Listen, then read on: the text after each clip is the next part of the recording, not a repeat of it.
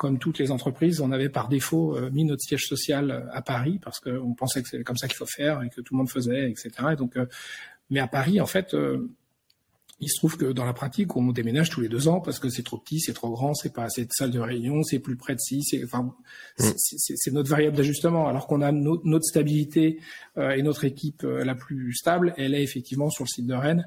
Et donc la décision a été prise il y a quelques temps, en 2019 exactement, on a déménagé. Euh, c'est symbolique et c'est administratif aussi, mais c'est symbolique quand même déménager notre siège social à Rennes, puisqu'on est, on sait qu'on on est là de façon stable, on a construit un deuxième bâtiment sur notre campus rennais pour faire atteindre 3000 mètres carrés. On a un grand, grand campus sur le site, sur le site rennais. Voilà, donc c'est devenu officiellement notre siège social, ce qui permet aussi de nous donner une visibilité euh, locale plus importante et puis de nous ancrer d'un point de vue euh, ADN, culture, comme une entreprise qui est peut-être euh, un peu différente d'autres, au sens où on est euh, fier et, de cet ancrage finalement provincial. On a le même, le même ancrage à Lille qu'à Rennes, où on a effectivement cette, cette